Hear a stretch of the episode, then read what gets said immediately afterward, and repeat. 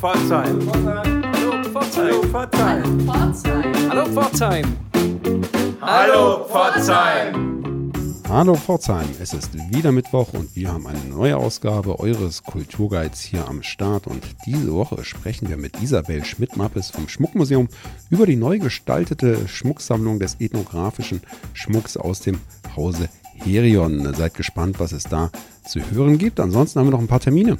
Ein paar Termine ist unser Stichwort, genau. Es wird wieder weniger, wie ihr euch denken könnt. Wir haben auch die ein oder andere Absage zu vermelden, aber dazu dann mehr in unserem Terminblock. Bleibt dran.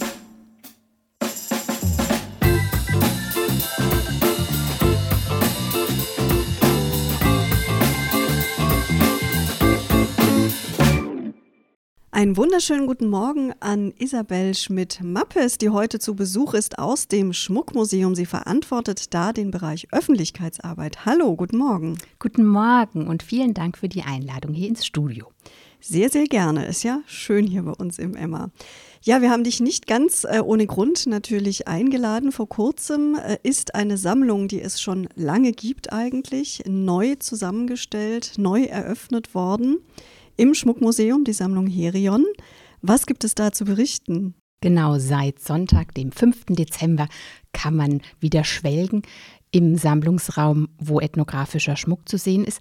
Allerdings gibt es einiges Neue, denn wir haben im Lauf der vergangenen etwa zwei Jahre die Sammlung grundlegend oder deren Präsentation grundlegend neu konzipiert und zeigen jetzt nicht nur ethnografischen Schmuck, sondern setzen ihn in Verbindung mit Stücken aus der anderen Sammlung des Schmuckmuseums, ob nun historisch oder zeitgenössisch, denn uns geht es darum, diese herkömmlichen Kategorien hinter uns zu lassen und uns zu verabschieden oder nicht so sehr zu fokussieren auf die Dichotomie Fremd Fremdes und wir, sondern eher den Fokus auf die Gemeinsamkeiten zu lenken. Ja, du sagst, es ist ethnografischer Schmuck. Es ist kein Schmuck, der in Pforzheim hergestellt wurde. Gibt es ja tatsächlich auch noch. Und auch teilweise schon vor längerer Zeit. Magst du für unsere Hörerinnen und Hörer mal erklären, was genau dort zu sehen ist?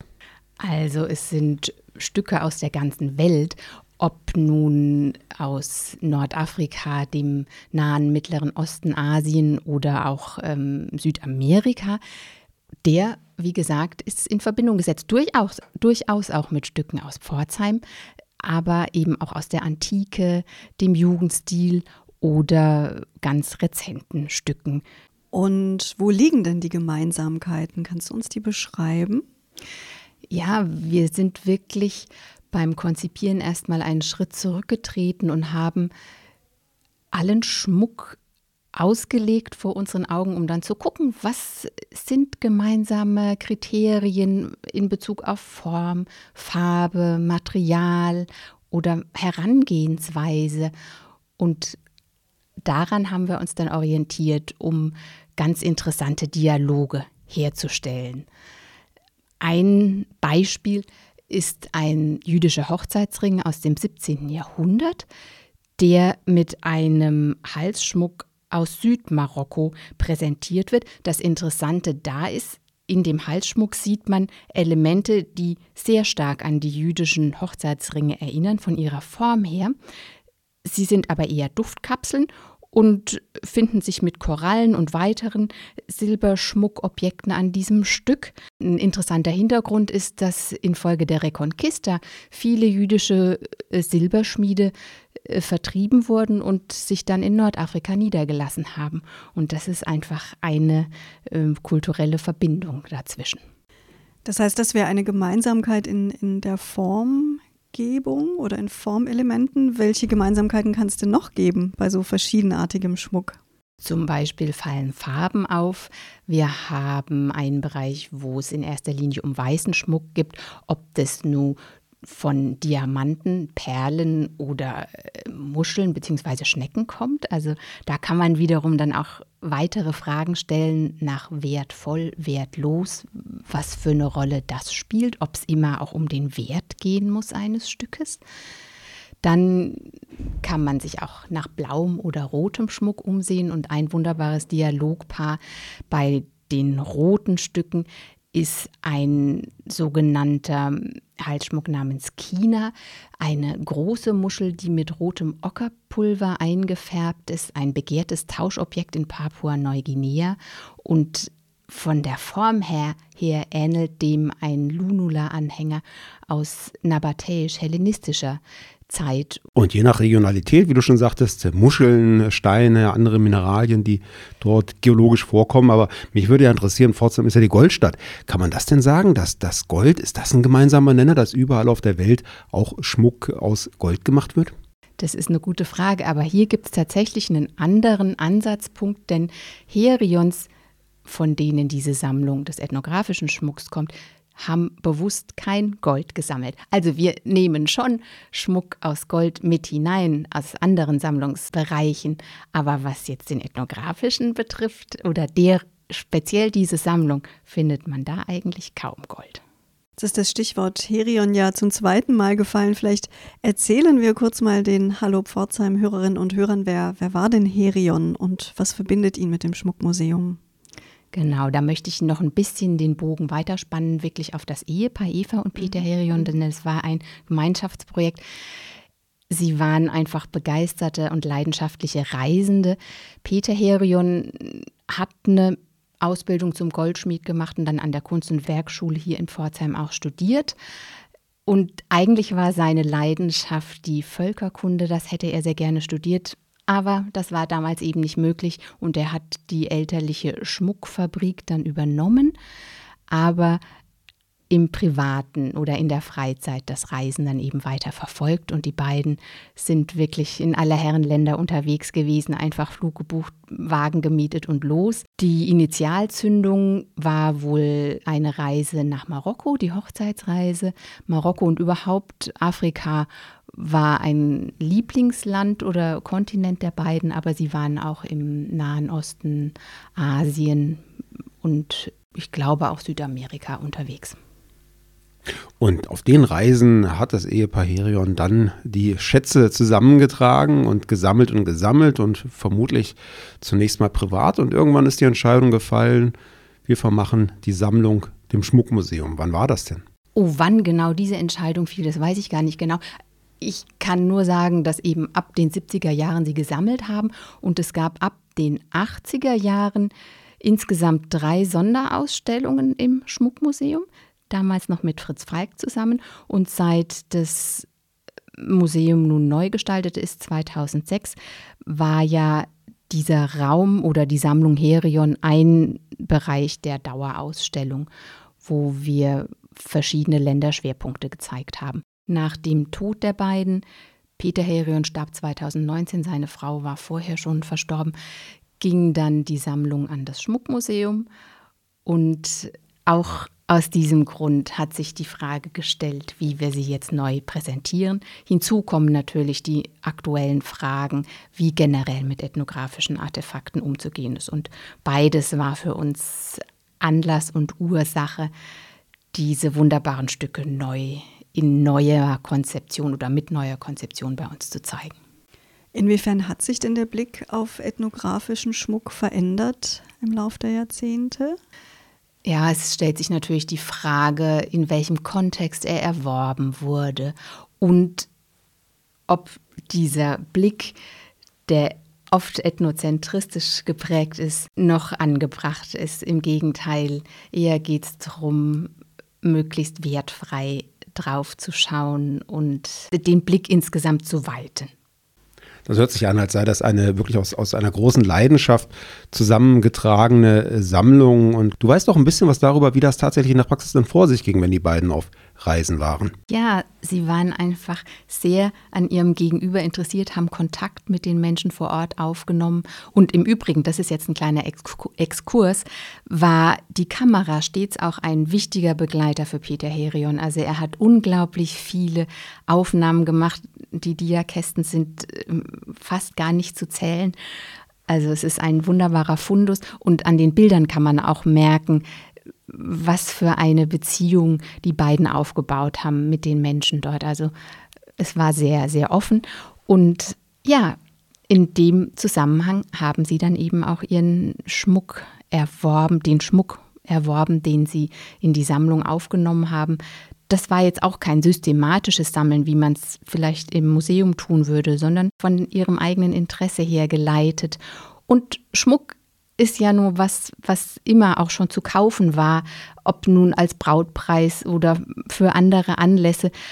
Und ja, die beiden haben das auf ihren Reisen erstanden, zum Teil auch von Händlern vor Ort. Und so ist diese wunderbare Sammlung zustande gekommen. Wie groß ist denn die Sammlung so als äh, Dimension für uns? Habt ihr da die Stücke gezählt sozusagen? Ja, und das geschieht natürlich auch noch ähm, en Detail, mhm. aber ungefähr sind es 400 Objekte und jetzt ist etwa ein Drittel davon zu sehen im Dialog eben, wie schon gesagt, mit anderen Objekten aus unserer Sammlung. Das heißt, die Sammlung ist ja auch neu arrangiert worden jetzt, äh, neu eingerichtet worden, die Ausstellung. Für alle, die alte Präsentation schon kannten, kann man sagen, da gibt es jetzt auch neue, neue Stücke zu sehen, dass man tatsächlich ganz neue Entdeckungen machen kann. Auf alle Fälle. Also es ist eine neue Auswahl und das Arrangement, wie du sagtest, ist ganz anders. Es gibt viel zu entdecken. Erstmal wird man hineingezogen in den Raum, wo ein quasi eine Wolke aus Schmuck erwartet. Da kann man erstmal staunen und genießen. Und in den umlaufenden Vitrinen ist das Ganze dann nach entsprechenden Kriterien angeordnet und es gibt verschiedene Ebenen der äh, Ausstellungskommunikation, natürlich Überschriften, Texte, Vertiefungstexte, aber auch Fragen, denn wir wissen auch nicht alles und möchten die Besucher gerne dazu anregen, sich einzubeziehen. Es gibt dazu eigens eine Feedback-Ecke. Und in der können dann die Besucherinnen und Besucher ihre Gedanken dazu niederschreiben. Das bringt mich zum Thema Museumspädagogik. Da läuft ja einiges bei euch im Schmuckmuseum und äh, wie ich schon vernommen habe, wurde die neue Sammlung auch schon dankbar und kreativ angenommen. So ist es, genau. Das Team der kulturellen Bildung war und ist natürlich auch mit einbezogen. Und jetzt können Klassen und Gruppen generell sich dort auch umtun und sich über das Phänomen Schmuck informieren und verschiedenste Aspekte herausgreifen für ihre gemeinsame Entdeckungsarbeit. Und wie seid ihr denn bei der Neukonzeption auf das Thema zugegangen? Also habt ihr das jetzt aus dem Haus heraus kuratiert oder habt ihr euch Experten noch von außerhalb dazu geholt? Beides, es war gemischt und eines ist tatsächlich ein Novum. Wir haben diese, diesen neuen Teil der Dauerausstellung gemeinsam im Team kuratiert. Außerdem war Dr. Andreas Volz, ein Ethnologe aus der Freiburger Ecke, dabei und die Kunsthistorikerin Dr. Martina Eberspecher. Außerdem eine Ausstellungsgestalterin Cornelia Wehle und das Grafikbüro L2M3 aus Stuttgart. Ja, wir können unseren Hörerinnen und Hörern nur sehr warm ans Herz legen, diese Sammlung und natürlich das Schmuckmuseum überhaupt zu besuchen. Bietet sich vielleicht jetzt gerade auch an in der Zeit des Jahreswechsels. Informiert euch einfach immer tagesaktuell auf der Website, welche Corona-Regeln gerade gelten. Liebe Isabel, ganz herzlichen Dank für deinen Besuch bei uns und viel Spaß weiterhin bei der Arbeit im Schmuckmuseum. Ich danke für die Einladung. Es war ganz wunderbar bei euch im Studio und weiter auch gutes Gelingen mit euren Hallo Pforzheim-Beiträgen. Im Schmuckmuseum Pforzheim gibt es übrigens aktuell noch die Ausstellung im Dialog zu sehen. Die drei Klassen des Berufskollegs Schmuck der Goldschmiedeschule Pforzheim haben das Phänomen Schmuck aus verschiedenen Perspektiven beleuchtet. Ihre Schmuckstücke handeln vom Dialog der Kulturen über das Fernweh bis zu der Frage, was fremd ist und fern und uns doch so nah. Ja, Anna hat es vorhin schon mal in der Begrüßung erwähnt. Äh, die Veranstaltungen werden wieder ein bisschen weniger. Natürlich spielt Corona da auch eine Rolle. Und so müssen wir euch leider mitteilen, dass die Winterträume, das Varieté im Osterfeld, abgesagt worden ist. Ab Sonntag wäre es eigentlich losgegangen und vom Kulturhaus wird mitgeteilt, dass eben wegen dieser hohen Inzidenzzahlen ja die Sicherheit nicht nur für die Künstlerinnen und Künstler hinter der Bühne, sondern auch für das Publikum und natürlich auch die Mitarbeiterinnen und Mitarbeiter nicht gewährleistet werden kann. Bereits gekaufte Tickets können an den Vorverkaufsstellen zurückgegeben werden. Sehr, sehr schade. Wir hatten uns schon darauf gefreut, hatten vor einigen Wochen auch mit der Verantwortlichen ja darüber gesprochen. Aber so ist es. Freuen können sich übrigens alle Interessierten dann auf ein Ostervarieté, das jetzt mal locker in Planung ist. Das soll im April stattfinden und dort werden dann auch einige der eigentlich für diesen Winter geplanten Künstlerinnen und Künstler auf der Bühne stehen. Außerdem bietet das Kulturhaus Osterfeld zwischen dem 26. Dezember und 6. Januar noch ein Kulturdinner an im Restaurant Comedia und dabei wird auch Kunst mit Genuss kombiniert. Seid gespannt, wer sich dafür interessiert. Schaut doch einfach mal auf der Website vom Osterfeld. Ja, zu den aktuellen Terminen dieser Woche. Am Freitag empfehlen wir euch den Besuch des Kokis und das gleich zu zwei wunderbaren Filmen und zu zwei verschiedenen Uhrzeiten. Dann natürlich auch nachmittags um 15 Uhr gibt es Roberto Beninis Pinocchio zu sehen. Ihr kennt die Geschichte, der hölzerne, der hölzerne Junge, der eben nicht lügen kann und doch so gerne ein echter Junge wäre, kommt auf die Leinwand und entdeckt da in einer ganz besonderen Fassung die Welt. Ja, und abends für die Eltern sozusagen, die es auch ein bisschen gruselig mögen, gibt es einen Psychothriller-Klassiker auf der Leinwand zu sehen. Um 22.30 Uhr Das Schweigen der Lämmer, original mit Untertitel. Ihr erinnert euch, Jodie Foster und Anthony Hopkins in ihren Glanzrollen. Also, es wird gruselig und macht Spaß. Viel Freude dabei. Ja, mir läuft schon wieder kalt über den Rücken, wenn ich an den Film denke. Ein toller Klassiker zum Gruseln. Lustig geht's im Theater zu und zwar am Samstag um halb zwölf vormittags. Dort gibt es dann die öffentliche Probe der Lustspieloperette Märchen im Grand Hotel. Die kommt am 25. Dezember dann tatsächlich auf die Bühne. Dann ist Premiere, pünktlich also zum ersten Weihnachtsfeiertag. Und das Ganze wird gespielt mit Ballett, dem Orchester, Sängern, Tänzern und Schauspielerinnen und Schauspielern des Theaters. Und am Mittwoch dann ebenfalls das Theater Pforzheim mit einem Stück für Kinder ab vier Jahren. Kuno kann alles, ein Stück von Henry Mason im Podium zu sehen.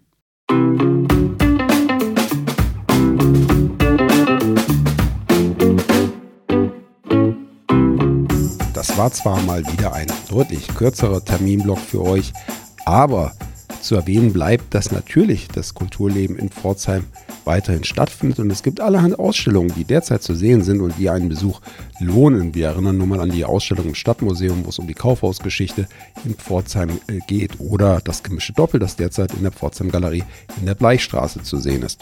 Ja, über das Räuchlinhaus haben wir heute schon ausführlich gesprochen. Die zwei Ausstellungen, die wir schon erwähnt haben, ausführlich auch. Und in der Ausstellungshalle des Kunstvereins gibt es im Räuchlinhaus natürlich auch noch die Ausstellung zu sehen. Ich wollte nie eine Konstruktivistin sein. Verschollene Collagen von Hannah Höch noch zu sehen bis zum 9. Januar. Ja, nutzt die Chance, geht hin, schaut euch um. Wir freuen uns, wenn ihr nächste Woche wieder mit dabei seid. Auch dann haben wir für euch einen interessanten Interviewgast und sicherlich auch noch den einen oder anderen aktuellen Termin. Bis dahin, ciao, tschüss. Sagen Anna. Und Sebastian.